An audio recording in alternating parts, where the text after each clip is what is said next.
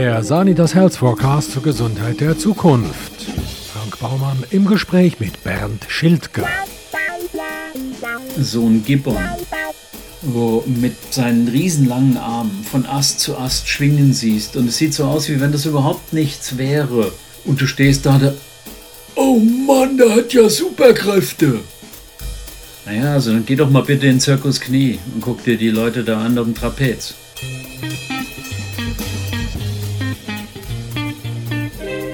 Professor Dr. Bernd Schildke studierte nach der Ausbildung zum Elektromechaniker in Frankfurt Tiermedizin. Von 1997 bis 2021 leitete er den Tierpark Berndell-Hülsli und den Bärenpark Bern. Unter seiner Führung entwickelte sich der Tierpark in ein nationales und internationales Aushängeschild für Zoos. Unter dem Motto Mehr Platz für weniger Tiere wurden fast 90 Prozent der Tierparkflächen neu gestaltet. Wenn der Professor nicht gerade Reisen leitet, zum Beispiel zu den Gorillas nach Uganda oder mit dem Motorrad in den Pyrenäen oder den Alpen herumkurft, ist er mit Leib und Seele Berner.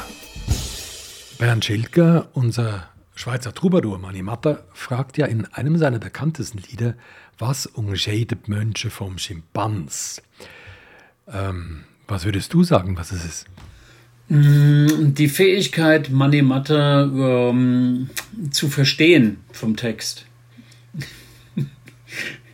Ich habe mal eine Kolumne geschrieben in der BZ äh, über das Büro 146 äh, und habe das analogisiert mit einem Inselbesuch mit meiner Tochter zu, zu einer Ultraschalluntersuchung, die fix terminiert war. Wo wurden einbestellt wie bei der Armee und nachdem ich mit meiner Tochter über zwei Stunden sechs Anmeldungen passiert habe, bin ich bei der siebten explodiert. Woraufhin es dann ganz schnell ging und bin dann anschließend nach Hause gegangen und habe die für den nächsten Tag äh, fertigzustellende Kolumne schnell geschrieben und die habe ich genannt Büro 146, weil das ist einfach brillant, das Lied. Im aktuellen Sanitas Health Forecast ist zu lesen, dass Tiere über Superkräfte verfügen, über Fähigkeiten, die wir Menschen nicht oder noch nicht haben.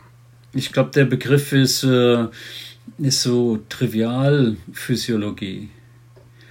Ja, äh, am anderen Ende angefangen, äh, Tiere funktionieren nach dem gleichen Zitratzyklus und Zuckerkreislauf wie wir Menschen. Äh, sie, sie haben nicht so ein, so ein leuchtendes Ding wie Iron Man oder Djokovic da in der Mitte, das äh, sogenannte Superkräfte verleiht, sondern basierend auf der, der körperlichen Ausstattung können sie Sachen, die für uns manchmal nicht nachvollziehbar sind und, und ganz oft nicht tatsächlich wirklich erfassbar mit uns. Ja, Sinn. aber also ich meine jetzt mal zum Beispiel die Facettenaugen oder äh, mit Fühlern tasten. Das sind schon geile Produktevorteile die wir Menschen ja nicht haben. Das ist falsch.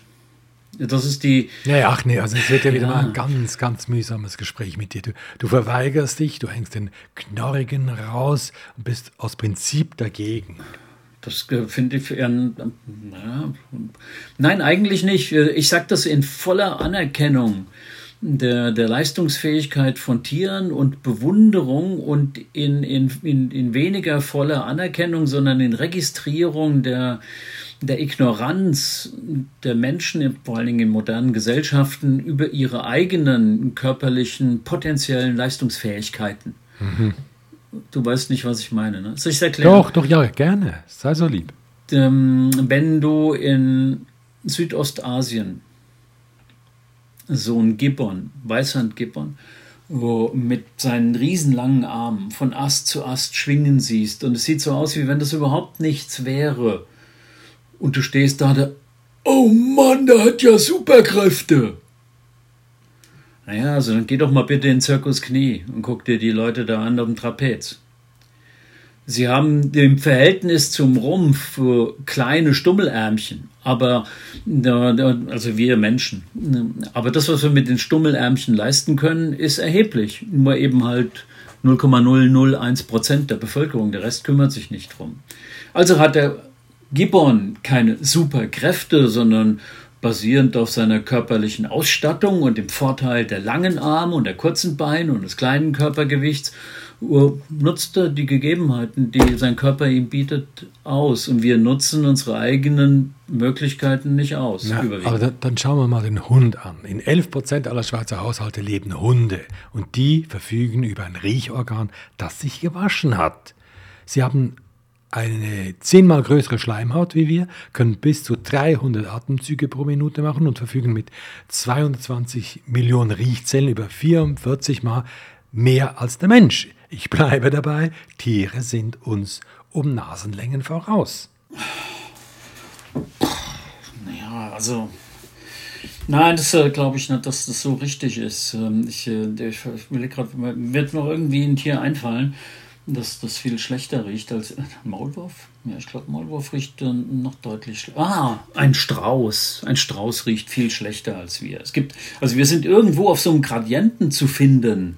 Und, und, äh, und deine Bewunderung ist die typische, äh, naja, äh, Schweizer Bewunderung für ihr vierbeiniges Mitgeschöpf. Wenn ich dir jetzt sage, naja, nimm mal die Anzahl der Riechzellen beim Hund und äh, mach mal drei Nullen hinten dran, dann bist du ungefähr bei dem, was ein Bär kann. Aber ist der Bär, äh, ist der Hund deshalb mit einer Prothese ausgestattet gegenüber dem Bär? Nein, er hat einfach so ein paar anatomische Nachteile gegenüber dem Bär. Mhm. Und, und deshalb, äh, das, das heißt überhaupt nicht, dass ich das nicht äh, bewundere, schätze, äh, grandios finde, was Tiere können. Mhm. Ich habe nur so ein, so ein Problem mit diesem Begriff super. Das ist so, ein, äh, so was Humanisierendes. Das, das ist in der Biologie wertlos, sinnlos. Du, weil du gerade Bär gesagt hast, du bist ja der weltweit einzige Mensch, den ich kenne, der es völlig normal findet, dass man bis vor noch gar nicht allzu langer Zeit in Bern Bären gegessen hat. Bis 1983 wurden die Berner Nachzuchtbären gegessen. Obwohl es natürlich völlig normal ist, dass man in Bern, da sie diese putzigen Nachzuchtbären aus dem Bärengraben auf den Grill legt, äh, möchtest du uns vielleicht erklären, warum man das machte? Das ist relativ simpel. Ähm, in, äh, in, in, in Anlagen, die der Mensch gebaut hat, ist der Platz recht begrenzt. Bären, wenn sie wachsen, kommen irgendwann nach zwei, drei Jahren in das Alter, wo die Alten der Meinung sind, du bist jetzt groß genug, mach mal deine Sache alleine, aber möglichst an einer anderen Stelle, weil die Ressourcen, die es hier gibt, die reichen nur für mich. Also mach dich vom Acker. Und das können die Bären relativ schlecht, wenn man sie nicht irgendwie in andere Zoos oder sonstige Anlagen abgeben kann. Also was macht man mit denen? Und da gibt es dann so Overcrowding-Phänomene in manchen Zoos, dass es 15 oder 18 Tiere gibt. Wenn man aber aus heutiger Sicht in unserer modernen Gesellschaft völlig inhuman sagt, pass mal auf, ne, die Bären haben drei Jahre lang ein gutes Leben, und dann werden sie geschossen, so wie sie geschossen wurden, über 500 Jahre in Bern. Äh, und, und sie werden gegessen, dann macht der Mensch im Grunde genommen nichts anderes wie der Bär. Äh, draußen in der Natur überleben 10 bis 20 Prozent maximal der jungen Bären. Alle anderen jungen Bären werden von Bären gefressen. Also der, der, aus Sicht des Bären äh, wäre das quasi sowas wie eine biologische Geschichte, wenn der Mensch sie isst. Der Mensch setzt hier äh, quasi eine Philosophie um. Ja, genau, das ist ja genau das Problem. Sag, wie, wie kam das denn bei den Bernern an? als sich der Direktor des Tierparks Del Hölzli und des Bärenparks obendrein noch ein Deutscher als Bärenfleischfresserversteher positionierte. Ne, bei denen, die im Moment, oder nein, ich, ich, ich formuliere es mathematisch, die, ja, das. Äh, ich bin gespannt. Die Höhe der Empörungsamplitude steigt mit der Entfernung von Bern. Ist das so? Ja, ganz, ganz, ganz klar. Also als das damals erschien in der Zeitung, äh, ich glaube, Brigitte Bardot hat mir persönlich einen Brief geschrieben. Das ist ja also wirklich das allerletzte. Und ich habe ihr dann zurückgeschrieben, dass ich ihr gerne den Bären vorbeibringen, wenn sie ihn haben möchte. Und dann hat sie aber nicht mehr geantwortet.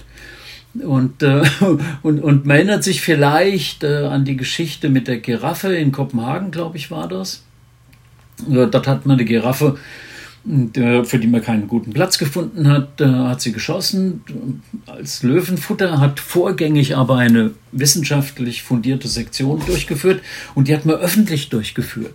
Da waren also Schulklassen dabei und äh, das ist für die Dänen als Agrarland völlig normal gewesen.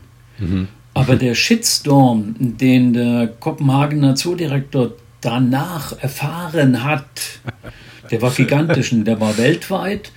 Ne, und, und die, die Welle war umso heftiger, je größer die Entfernung war. Ja gut, das hängt natürlich auch damit zusammen, dass wir äh, von den Medien beeinflusst sind und dass wir weit weg vom Schuss noch weniger Ahnung haben als die äh, Otto-Normalverbraucher vor Ort. Ja, also gar kein, wenn man wollte, könnte man sich eigentlich viel Ahnung verschaffen. Also ich muss schon sagen, das ist jetzt gar nicht mein Metier, aber es gibt grandiose Wildtierfilme, jetzt afrikanische Wildnis zum Beispiel, da sieht man dann eben halt auch, wie der Löwe eben nicht nur da schön und prachtvoll mit der Mähne steht und frisst und anschließend pennt, sondern man sieht eben auch, wie der Löwenmann vor allen Dingen an vorderster Front nachts das Rudel gegen die angreifenden Hyänen verteidigen muss.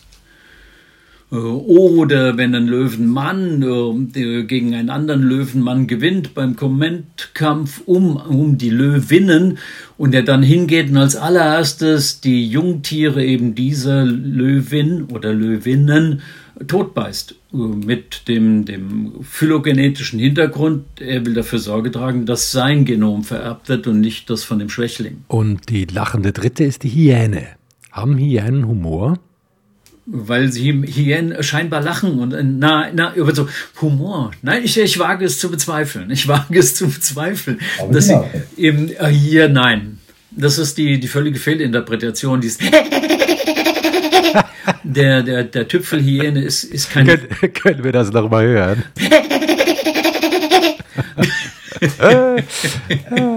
ist ein Zeichen der Übererregtheit. Und, äh, und wir fangen an, uns zu kratzen, werden unruhig auf dem Stuhl oder sonst irgendwie, so wie ich zum Beispiel, äh, oder laufen im Zimmer auf und ab und die Hyäne macht eben diese Geräusche, die wir als Lachen interpretieren, die aber nicht ansatzweise Lachen sind. Und lacht sie denn nun bloß, weil sie erregt ist oder gibt es, äh, wie beispielsweise beim Flehmen der Pferde, noch einen anderen Sinn, eine andere Idee dahinter? Äh, ja, nein, die Idee hat das Lachen der Hyäne nicht. Beim, beim Rost ist es ja das, das Flemen, mit dem es vor allen Dingen Partikel einsaugt und im Rachendach aufnimmt, insbesondere von der rossigen Stute. Also Flemen in aller Regel machen nur die, die männlichen Pferde. Und das ist bei der Hyäne nicht der Fall. Man, man könnte auch so hypothetisieren, die Hyäne hat Freude daran, sich selbst lachen zu hören, weil sie macht das mit einer Art Hecheln, die sie schließlich in einen Sauerstoffmangel bringt und damit so ein bisschen wie ein Delirium ist und schmerzfrei beim Kampf gegen den Löwen. Aber das ist jetzt ziemlich mhm. hypothetisch. Du, gell, gell, die Pferde haben ja dieses Jakobsonsche Organ, was ja, ja hinter den ja. Schneidezähnen im Gaumen versteckt ist, damit ja. Geschmack in Geruch umgewandelt werden kann. Das ist ja auch die Idee. Und, und äh, weil sie hier eine große Lücke haben, können sie halt super die Luft einsaugen und oben am Rachendach entlang streichen lassen ist es quasi sowas wie, wie ein ausgelagertes drittes Nasenloch. Und, und Hunde haben das ja auch, gell? Stimmt es, dass die sogar Krankheiten riechen können? Das ist äh, eine, eine nicht legitime Verkürzung der Leistungsfähigkeit des Hundes, die enorm ist. Hunde können riechen, dass sich deine Ausdünstungen, die du quasi permanent über deine Haut abgibst, zum Beispiel bei einem Hodenkarzinom ändern, weil sich dein Testosteron-Östrogenspiegel ändert und damit ändert sich dein Geruch. Mhm. Das können Hunde riechen. Mhm. Und wenn du die Hunde dann trainierst, indem du sie mit Menschen mit ein und derselben Erkrankung permanent kontaktierst und sie belohnst, wenn sie es erkannt haben, können sie quasi scheinbar Krankheiten erkennen, aber sie erkennen vor allen Dingen diesen geänderten Geruch. Und den wiederum zu assoziieren mit der Krankheit ist Sache des Menschen. Es gibt ja den Fall dieses Engländers, Daniel Kish, der war 13 Jahre alt, als er nach einem Netzhauttumor das Augenlicht verlor. Ja, und ja. innerhalb von zwei Monaten hatte Kisch aber einen Ersatz für das fehlende Augenlicht gefunden, nämlich die Echoortung. Ja.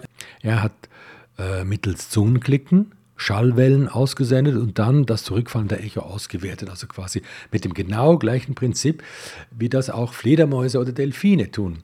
Ja, aber wie funktioniert das denn beim Menschen? Das ist ein super Beispiel äh, dafür, dass, dass Menschen viel mehr können könnten, wenn sie wollten oder müssten. Der hat, weil er voll, einen vollen Visus hatte, quasi alle Vorteile des Sehens erkannt. Das ist was völlig anderes, wie wenn jemand blind geboren wird. Er weiß nicht, was Sehen ist. Der junge Mann wusste, was Sehen ist und er war nicht damit zufrieden, was er wahrgenommen hat mit seinen rudimentären Sinnen. Ja, aber dass das funktioniert. Probier es selbst aus. Wenn, und ich habe es ausprobiert, nachdem ich das gelesen habe. Du, du kannst äh, relativ schnell innerhalb von der Woche kannst du orten, ungefähr, wo du im Raum stehst. Und es ist dasselbe Prinzip wie der Fledermaus, die, und die kann das natürlich in Perfektion, das, äh, das quasi Aussenden von, von akustischen Signalen und das Aufnehmen. Die Fledermaus hat im Gegensatz zu uns große bewegliche Ohren und kann damit die Laufzeitunterschiede genauestens festmachen und deshalb auch Objekte genau erfassen mit, mit diesem Art von Sonar. Das wird der Mensch nicht können, weil die Ohren sind halt so ein bisschen einseitig ausgerichtet und wenig beweglich. Ja, naja, aber optisch bringen sie halt schon was. Ich meine, gerade bei dir, also. Hm? Wir müssten jetzt äh, darüber diskutieren, in Anbetracht so ein Bild jedenfalls von, von Mr. Spock. Äh, ich fand ihn jetzt durchaus attraktiv. und es gibt Menschen, die können nach einiger Übung ihre Ohrmuscheln bewegen. Ja, klar. Also nicht so richtig wie eine. Doch, du, ich hatte mal in meiner Fernsehsendung Ventil, also vor 100 Jahren, einen Ohrentänzer zu Gast, einen gewissen Herrn Orello. Musste man auf YouTube nachschauen, Orello wie Ohr und dann eben Ello. Äh, und der trat also im Glitzerjackett und mit Fliege auf und tanzte mit den Ohren Schwanensee. Aber man konnte nichts sehen. hat sich nichts bewegt, überhaupt gar nichts hat sich bewegt. du, von der Satire zurück zur Realität. Sag mal, können wir uns darauf einigen, dass viele unserer Fähigkeiten und Sinne im Laufe der Evolution ganz einfach verkümmert oder abhanden gekommen sind? Muss vielleicht zwei Sachen äh, unterscheiden. Äh, äh erstens, ja, wir wir sind nicht auf diese immense Geschwindigkeit, Körperkraft äh, aus. Wir, wir haben ein Kauwerk, das mehr so wie ein Schwein, Allesfresser Kauwerk ist. Wir, wir können keine, wir könnten zum Beispiel kein Zebra aufreißen, wenn wir es erbeuten würden wie das äh, ein Löwe oder ein Geier kann, das ist verkümmert. Ja, sicher, weil wir haben mit der Entwicklung des Gehirns eine prima Gegenleistung bekommen. Wir waren auf einmal in der Lage zu sagen, du gehst links, ich gehe in der Mitte, du gehst rechts und dann zu dritt kriegen wir die Ziege ganz schnell. Ja, das heißt, das Hirn hat äh, substituiert sehr viele. Das heißt aber nicht, dass das alles weg ist. Also der Junge mit den Klickgeräuschen, wo er gelernt hat, quasi sie wie ein Sonar zu benutzen, sind ein Beispiel dafür, was man eigentlich kann. Der, die, die Nina Bori als, als Schlangenfrau, die spät angefangen hat mit, mit ihren Kontorsionen und, und Verrenkungen, wo du da sitzt, denkst, okay, Schlangenfrau ist wirklich der richtige Begriff. Ja, die hat das hingekriegt. Sie hat auch gezeigt, dass man das später wieder kann. Also die Anlage zur Fähigkeit ist da. Wir benutzen sie halt einfach nicht oder wenig und deshalb äh, verkümmert sie so ein bisschen vor sich hin, aber sie ist nicht weg. Ja, ein klassisches Beispiel ist ja der Orientierungssinn. Ich meine, du als Motorradfahrer würdest ohne Google Maps ja gar nie an irgendeinem Ziel ankommen. ja, das stimmt. Wobei das Google Maps ist unangenehm, weil du permanent quasi online sein musst. Man nimmt lieber solche Dinge, wo man die Karten ins Handy runterladen kann, wie Aspen Plus oder so. Ja, das, äh, das macht das äh, einfacher, aber Du findest auch in Motorradzeitschriften Artikel, wo Menschen das bedauern und bewusst keine Garmins und sonstige mehr benutzen, sondern sagen, habe ich keinen Bock mehr drauf, ich will wie früher Karte. Ich fahre einfach und dann gucke ich, ob ich richtig bin und wenn ich falsch bin, gehe ich halt links oder rechts. Aber ich, ich will meine eigenen Sinne benutzen und nicht permanent von so einer Elektronik vorgekaut bekommen, was ich zu tun habe. Ja, früher konnte man ja noch äh, die Kinder am Straßenrand nach dem Weg fragen Von derlei Mätzchen würde ich dir heute aber entschieden abraten. Das, äh, das, ist aber ziemlich despektierlich. Also du meinst, wenn man im Ausland die Sprache nicht spricht, so wie wenn ich jetzt nach Rumänien fahre. Nein, nein, weil die ja nicht mit Fremden sprechen dürfen. Wenn du heute Kindergärtler fragst, wo denn die Bergstraße ist, dann schreien die um Hilfe. Nein, die schreien nicht um Hilfe, sondern die zücken das Handy und sagen, Moment gerade, wie, wie buchstabier mal, wie es geschrieben wird. du, und in welche Richtung wird sich denn das Verhalten der Tiere entwickeln? Werden die dann auch gar keine Angst mehr vor Menschen haben. Ich meine, heute spazieren ja bereits die Füchse durch unsere Wohnquartiere. Ja, das, der Fuchs ist ein gutes Beispiel. Der kommt ja deshalb in die Nähe des Menschen, nicht weil er Menschen mag, sondern weil er relativ klug ist und, und dort äh, Nahrungsressourcen findet. Ja, und der Wolf ist das ja wohl auch. Ich meine, der liegt ja schon quasi im Bett von Rotkäppchens Großmutter. Der Wolf ist das auch und immer dann, wenn der Wolf das macht, ist es problematisch, weil der Mensch vom Wolf natürlich Angst hat. Der, der, der Wolf ist aber das Wolfen ärgster Wolf. Also Wölfe teilen keine Territorien miteinander. Deshalb sind auch all diese Hochrechnungen, was weiß ich, in der Schweiz wird es 5000 Wölfe geben in 13 Jahren, wenn es so weitergeht. Die sind Blödsinn, weil der, weil der Wolf für sich selbst limitiert in, in seiner Quantität, äh, weil die, die Wölfe registrieren offensichtlich, wie hoch die Nahrungsressource ist und sind zum Beispiel in der Lage zu entscheiden, von den sieben Jungen, die wir haben, lassen wir nur drei hochkommen und vier fressen wir gleich. Weil das, was es hier in der Umgebung zu essen gibt, reicht nicht für mehr. Und äh, nein, ich, äh, ich glaube, dass wir uns mehr, also einmal darum kümmern könnten, Tiere zu verstehen, ob man jetzt nach Afrika fährt und selbst erlebt, ob man in Zoo geht, oder ob man äh, Filme sieht, ob man was liest, ist eigentlich völlig unerheblich. Aber sich wirklich mit, mit dem Tier als Tier beschäftigt. Und auf der anderen Seite müsste man vielleicht aufpassen, dass wir ein bisschen Tier in uns erhalten und uns nicht völlig substituieren. Also ich frage so, wie viele Telefonnummern kennst du noch auswendig von deinen Freunden? Keine. Genau. Ja, und und, und äh, obwohl wir eigentlich, auch du, noch die Leistungsfähigkeit hast, das zu können, haben wir das ausgelagert an das Gerät. Um nochmal auf den Wolf zurückzukommen. Bist du eigentlich dafür, dass man den Wolf dezimiert? Falscher Ausdruck. Dezimiert hat so, so eine negative Konnotierung. Wie wenn ich hingehen würde und einfach mal 15 abschlachte, wenn 30 da sind. Das ist dezimieren. Ich bin der Meinung, dass, dass man in der Schweiz einen großen Fehler gemacht hat beim Einwandern der Wölfe, und zwar einen ähnlichen wie, wie im Trentino, dass man per se gesagt hat, der Wolf ist eine Tierart, die zu schützen ist, nach diesem und jenem Gesetz und europäischen Konventionen und bla bla, Pillepalle und ihr dürft überhaupt nichts machen. Und dann kommen die Ersten und sagen, naja gut, aber mir hat er jetzt gestern gerade drei Schafe weggefressen, kann ich dann nicht irgendwie... Und dann heißt, nein, der ist zu schützen und da musst du halt einen Hund kaufen. Ja, ja. Ähm, und, und, und, und dann kommen irgendwann so die ersten Fälle, wo es dann heißt, naja, der Wolf war bei meinem Kind und hat es gestellt auf einem Wanderweg. Was, was mache ich denn dann? Und, äh, und deshalb scheint es mir bedeutsam, dass man sich in einer Gesellschaft, die sich so weit 1908 haben wir, glaube ich, den letzten Wolf geschossen. Nee, Quatsch, das war sogar im Jahrhundert davor. Ähm, irgendwie 1830 oder so irgendwas. Den letzten Wolf in der Schweiz geschossen. Also über 100 Jahre hat man vergessen, wie das ist, mit dem Wolf zusammenzuleben. Und, und früher ging das. Ne? Es war auch relativ simpel. Der Wolf, der wie ein Fuchs, um ein konkretes Beispiel zu nennen, in die Nähe von Belp kommt und in der Mülltonne wühlt, da brauche ich keinen Bundesjagdinspektor, der den Hubschrauber hinfliegt und entscheidet, ob man den abschießen darf. Das kann der lokale Wildhüter machen. Der sagt, der Wolf hat die Nähe vom Mensch gesucht, der hat nicht die nötige Distanz, den schieße ich ab.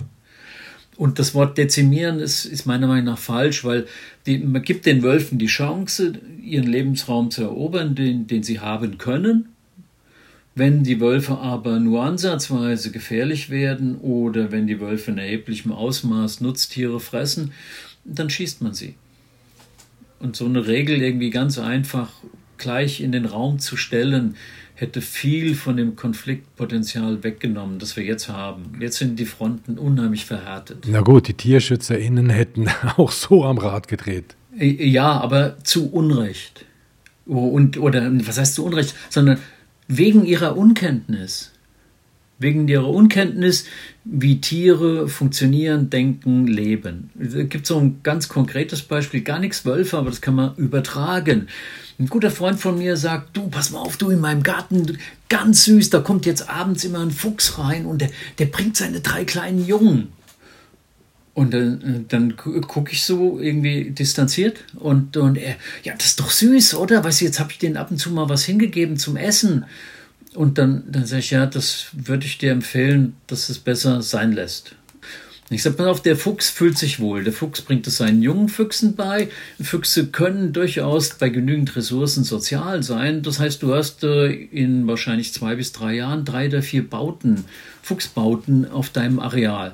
Heißt aber im Klartext, du hast irgendwie pro Nacht circa 15 Kilo Kot irgendwo rumliegen. Alles, was du draußen lässt, äh, wird äh, angefressen, angenagt, die Schuhe verschwinden und du wirst dich belästigt fühlen. Und es kam genauso mit noch einer Stufe härter, weil ein versierter Jurist, dieser Freund, hat dann nachgelesen hat gesagt, ja, meine Enkelkinder kommen immer zu besuchen, das überall Kot. Was ist denn jetzt eigentlich mit dem Fuchsbandwurm? Und ich siehst du, das ist der Grund, weshalb ich dir empfohlen habe, das nicht zu tolerieren, dass der Fuchs da reinkommt. Man, man darf ihn vergrämen, wenn man einen Schaden hat. Das ist nach Jagdgesetz jedem Schweizer Bürger, Bürgerin gestattet. Ähm, aber sie quasi noch daran zu gewöhnen und dich selbst positiv zu besetzen aus Sicht des Fuchses, ist ein Fehler und es ist, es ist unfair dem Tier gegenüber, weil irgendwann wird der Wildhüter kommen und wird ihn schießen, wegen dir. Jetzt haben wir äh, immer nur über Säugetiere geredet, aber eigentlich schlägt dein Herz ja für die Reptilien, also so, so kleine Gummiteile, Schlangen, Leuche, Frösche. Warum? Naja, also bitte, ja. Mit, mit, mit drei bis vier Metern und, und, und bis zu 150 Kilogramm ist also so ein Komodo-Varan wirklich kein Kleintier. Und ich glaube, das schwerste dokumentierte Nilkrokodil ist irgendwie bei 750 Kilo gewesen. So klein sind die nicht unbedingt. Worauf du hinaus willst, und da hast du völlig recht, richtige Tiere haben Schuppen und legen Eier. Nein, eben genau nicht. Richtige Tiere haben Fell. Warum faszinieren dich die Reptilien so? Warum? Warum? Das ist die Faszination am, am Fremden. Das ist äh, Thomas Nagel, 75 oder 78, hat einen, einen, weltberühmten philosophischen Aufsatz geschrieben. How is it like to be a bat? Also wie es wohl sei, eine Fledermaus zu sein. Und er hat es aus philosophischer Sicht betrachtet, wusste aber so ein paar naturwissenschaftliche Facts und hat gesagt, es ist uns möglich, das mit, mit naturwissenschaftlichem Verständnis nachzuvollziehen, mit mathematischer Präzision, wie diese Fledermaus und ihr Sonarsystem mit 200.000 Hertz können die locker hören, wie das funktioniert. Aber wir werden niemals wissen, wie es ist, eine Fledermaus zu sein, weil uns jede tatsächliche Sinn dafür fehlt. Dieser Junge, den wir vorhin zitiert haben, knackt diese Grenze so. Es gilt nicht so unbedingt mit dem Thomas Nagel. Ja, man könnte auch den Thomas Nagel dann noch erweitern. Wenn wir ja auf unsere Sinne beschränkt sind, dann ist es doch wahrscheinlich auch so, dass wir andere Menschen gar nicht verstehen können. Ja, aber das äh, ist, ist irgendwie eine, eine, eine andere Diskussion. Und, ähm, und Reptilien sind uns per se mal fremd. Das finde ich total interessant. Ähm, wusstest du, dass die Reptilienhaut für Wasser viel durchlässiger ist wie unsere Haut? Dass, äh, ähm, dass man getestet hat, den, die NASA damals, dass ähm, Schmuckschildkröten, also so Wasserschildkröten, äh, in der Lage sind, 240 Stunden in reiner Stickstoffatmosphäre zu überleben. Ohne Sauerstoff, ohne alles. In, in, in, in grüner Leguan kann sechs Stunden tauchen. Ähm, äh, und schon zu Banalitäten, die jeder kennt. Eine griechische Landschildkröte überwintert in irgendeinem Loch, das sie gräbt oder findet, drei, vier, fünf, sechs Monate mit Atmung null, mit einem Kreislauf von einem Schlag pro Minute, wieso koaguliert denn nicht ihr Blut? Wir wissen doch, das Blut, wenn es steht, wird fest. Das koaguliert, bei denen aber nicht. Und so weiter und so weiter. Also die, die können so viel grandiose Sachen, dass sie allein deshalb super interessant sind. Wir Menschen versuchen von den Fähigkeiten der Tiere zu lernen, Geräte, Implantate, die Menschen mit Sinnen jenseits der klassischen fünf ausstatten, sind nicht mehr weit entfernt, sagt beispielsweise der Neurobiologe Professor Bernd Fritsch in der Fachpublikation des Scientist. Nun gehe es aber darum, diese neuen Sinne in das menschliche Gehirn zu übertragen. Ja, da stellt sich natürlich die Frage, ob derlei Tuning denn auch ethisch vertretbar ist. Es gibt, glaube ich, gerade eine aktuelle Diskussion, die genau darauf hinausläuft, dass es auch so eine neue Art von Ethik überhaupt geben können muss in Zukunft, weil irgendeine Patientin in Australien einen Chip implantiert bekommen hat ins Hirn und sie hat daran gelitten, dass sie riesige Epilepsieanfälle bekommen hat, wo sie schlagartig bewusstlos wurde, zusammengekracht ist und so weiter und sich deshalb überhaupt nicht aus dem Haus getraut hat und so weiter und so weiter. Man hat einen Chip implantiert, der permanent ausgelesen hat und der registrieren konnte, welche Anzeichen bei den Hirnströmen es gibt, dass jetzt wahrscheinlich ein Anfall kommt. Und das war schon damals eine künstliche Intelligenz und der Chip hat nach außen quasi gesendet an externes Gerät und das Gerät hat quasi permanent gerechnet und war in der Lage, dann die sehr präzise vorauszusagen. Und die hat über, ich glaube, zehn Jahre lang mit diesem Chip gelebt und konnte sich wie ein normaler Mensch verhalten. Und dann ist die Firma pleite gegangen. Dann ist die Firma pleite gegangen und wegen Batterieproblemen und sonstigen Technikproblemen hat mir ihr und allen anderen Patienten, die so ein Ding hatten, anempfohlen, die Kiste rauszuoperieren. Und äh, erst hat sich geweigert, dann hat sie es doch machen lassen und musste dann registrieren, dass äh, im Wesentlichen das Gerät, das man ihr implantiert hat, dafür gesorgt hat, dass sie ein anderer Mensch war. Und in dem Moment, wo sie der andere Mensch wurde mit dem Gerät, hat sie nicht dann ein Recht auf geistig-körperliche Unversehrtheit, also ein Recht auf dieses Gerät, das es bis an ihr Lebensende zu funktionieren hat? Solche Fragen gab es früher nicht. Und, und, und die, die glaube ich, werden mehr kommen, ja. Ähm, die, aber darunter fällt für mich nicht so eine einfache Verbesserung oder Nutzung von Potenzial. Wie, wie beschreibe ich das? Also wir, wir werden geboren mit, mit so einem Schrank mit 20.000 Schubladen von Verhaltens- und, und ausdruckskörperlichen Mustern, Bewegungsmustern. Und von diesen 20.000 Schubladen im Laufe der ersten vier, fünf Jahre lernen wir, welche 650 irgendwie gebrauchbar sind. Und, und dann, dann werden wir durch das Hirn immer effizienter und zum Schluss, äh, so, ein alter Knacker ist wie ich, dann, dann ist man vielleicht bei 250. Aber vorhanden sind 20.000 Schubladen. Also, wenn ich jetzt anfange, und das ist Nina Buri, mit 45 erst zu trainieren, meine körperlichen Leistungsfähigkeiten dorthin zu bringen, dass ich quasi als Schlangenfrau auftreten kann im Zirkus, dann habe ich bewusst überlegt, nicht nur die 650 sind interessant, sondern da gibt es noch 28 andere Schubladen und die mache ich jetzt auf. Und, und, und das ist das, was ich meinte, dass wir Menschen auch uns selbst unterschätzen. Es gibt so ein ganz einfaches Beispiel mit deinem beliebten Hund. Wenn du dem Hund äh, einen Moment beobachtest, wenn sie so am Boden liegen und du siehst die Brustwand seitlich, dann siehst du, dass der Hund sowas wie eine, äh, beim Herzschlag eine Atemdepression hat. Das heißt, das Herz schlägt schneller beim Einatmen und mhm. langsamer beim Ausatmen. Schau hin, probier's, kannst an dir selbst probieren.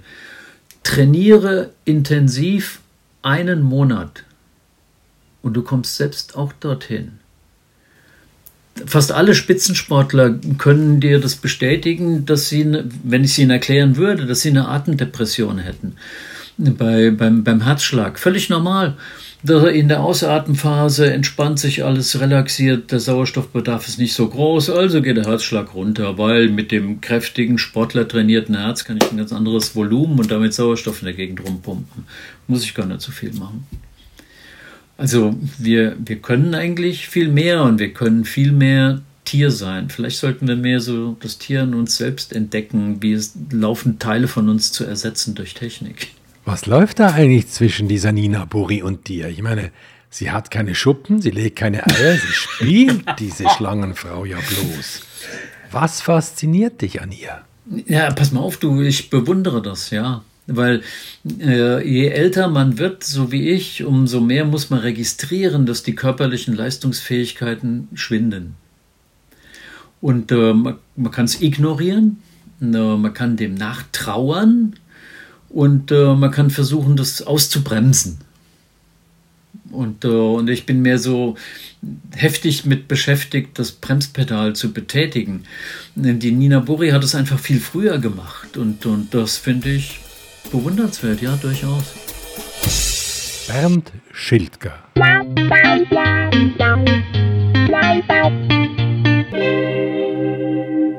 Wenn Sie mögen, was Sie hörten, abonnieren Sie uns und bewerten Sie uns. Und empfehlen Sie uns fleißig weiter. Ja, und den Bestseller Sanitas Health Forecast, den gibt's überall dort, wo es gute Bücher gibt.